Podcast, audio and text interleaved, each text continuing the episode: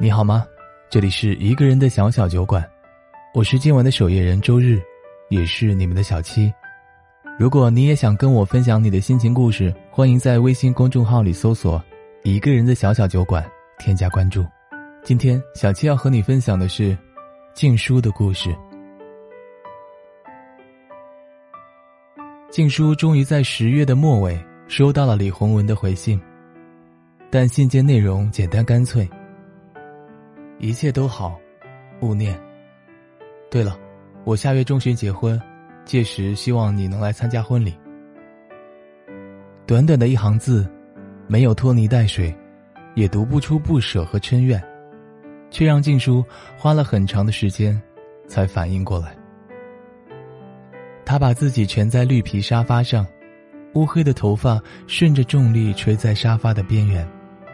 就像一条受伤过后静待死亡的虫子，冰凉的液体顺着他的面颊滑落，最后融进了李洪文忘记带走的白色衬衣上，晕染出一朵小小的花。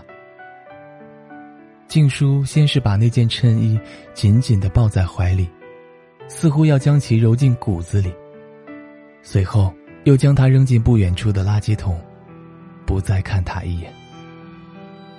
许久之后，他随意套上一件衣服，提拉着拖鞋，提上装有那件白衬衣的垃圾袋，出了门。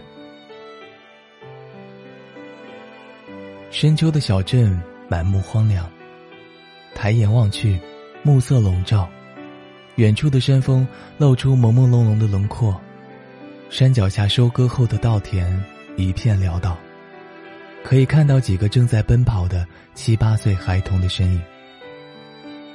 静书苦笑了一声，想到很久之前，李洪文经常在晚饭后牵着他的手在田埂边散步，有时也会用真挚的声音同他说：“静书，等到我们很老很老的时候，也要手牵手这样散步。”但现在，他的手没再被李洪文宽厚的手掌紧紧的包裹着了，以后也不会了。期间收到好友的信息，全部都是在责怪李洪文。可静书只是回复：“没什么好怪的，感情本来就是你情我愿，聚和散，都在情理之中。但究竟有几分的难过和不甘，只有他自己知晓。”静书把与李洪文纠缠不清的那些年，在脑海里迅速的过了一遍。试图从中理清两个人的情感纠葛，也想要在那些细碎的事件和言语中找出他们也曾彼此相爱的证据。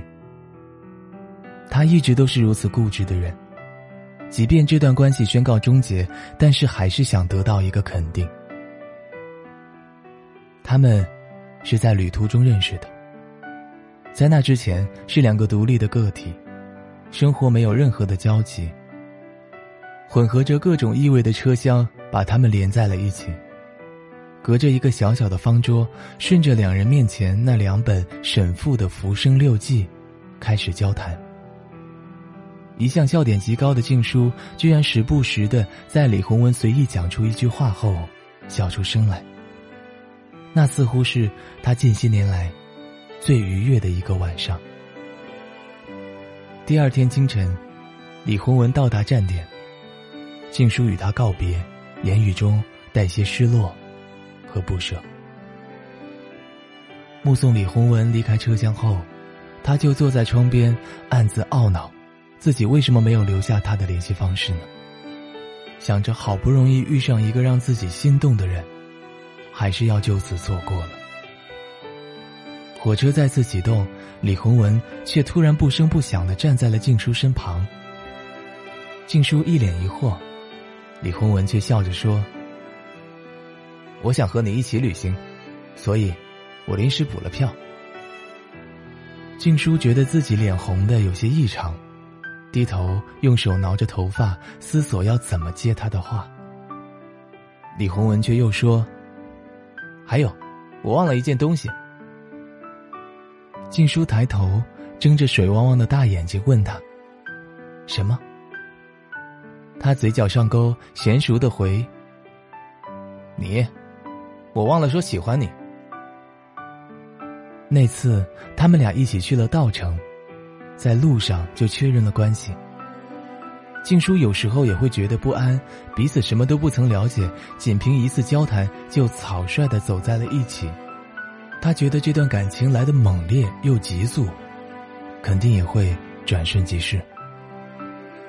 但李洪文和他说：“我们会一直这样在一起，一起旅行、看书、做饭、散步，直到一起老去。”在一起的前两年，他们的关系也恰如李洪文所言，过得平平淡淡。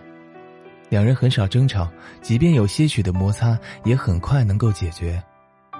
他们有空了就一起出去旅行。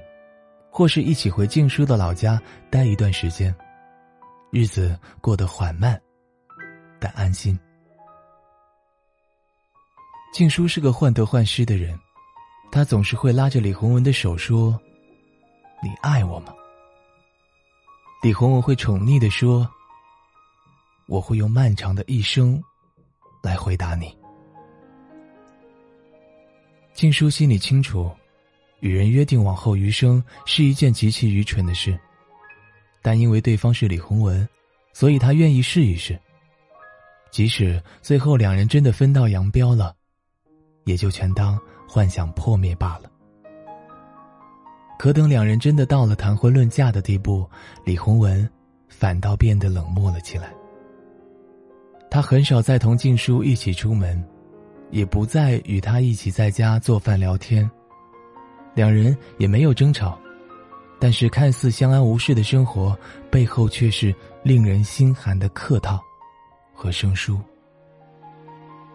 静书还是一如既往的，在他觉得不安的时候，拉着李洪文的手问：“你爱我吗？”李洪文没有像以前一样和他说：“我会用漫长的一生来回答你”，而是会云淡风轻的回一句：“我爱你。”金叔每次听到这三个字，都会怒不可遏，因为李洪文日复一日的用同一个音调重复回答，他听起来就觉得恶心。我爱你，在静书这里不再是一句深情的告白，而是不爱的敷衍。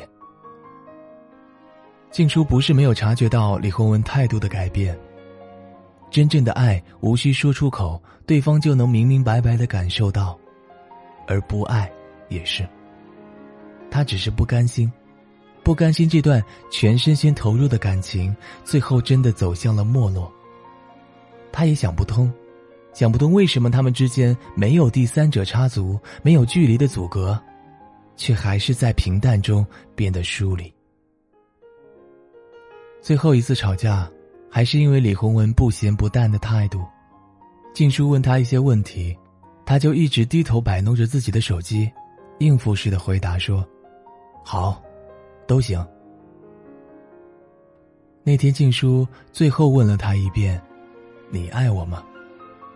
他没有言语，而屋子里是死一般的寂静。静书安静的站在那里，盯着李红文看了一会儿，转身就出了门。他在小区的楼下走了很久。期待着李洪文能够追下来，像以前那样抱着他说：“我们不要吵架，好不好？”但那天，李洪文一直没有出现。静书知道，他们是真的走不下去了。分开以后，李洪文迅速的搬出了住处，去了北京。静书心灰意冷，拿着简单的行李回了老家。朋友圈的李洪文很快就有了新生活，身边也有了新人，但静书的心里还残存着最后一点希望。后来，家里人开始给他介绍相亲对象，他不甘心，想要给自己最后一次机会。圣诞节的时候，他临时买了票飞到北京，辗转问了几个朋友，打听到了李洪文的住址。在他住的地方等了很久，但李洪文找了个借口，没来见他。那天晚上，他在路口给自己买了个苹果，一边啃苹果，一边哭。他突然发现，原来苹果那么苦。自那以后，静书就再也没有吃过苹果。回家后，他也按部就班的生活，偶尔给李洪文写信，但从来没有得到过他只言片语的回应。曾经那么相爱的人，终究是在时间的洪流中，变成了两个互不相干的独立个体。好不容易等来了回信。却是对方的婚讯。这些真真切切的回忆，都在告诉静书，他爱李洪文，李洪文爱过他。静书去参加了李洪文的婚礼。婚礼当天，他表现得落落大方，没有哭，也没有喝醉，只是在凌晨的时候发了一条朋友圈：“含泪饮喜酒。”吞声住白头。我叫什么名？该往哪里去？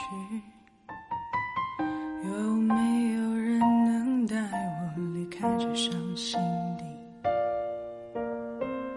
过度拥挤的思绪，怎么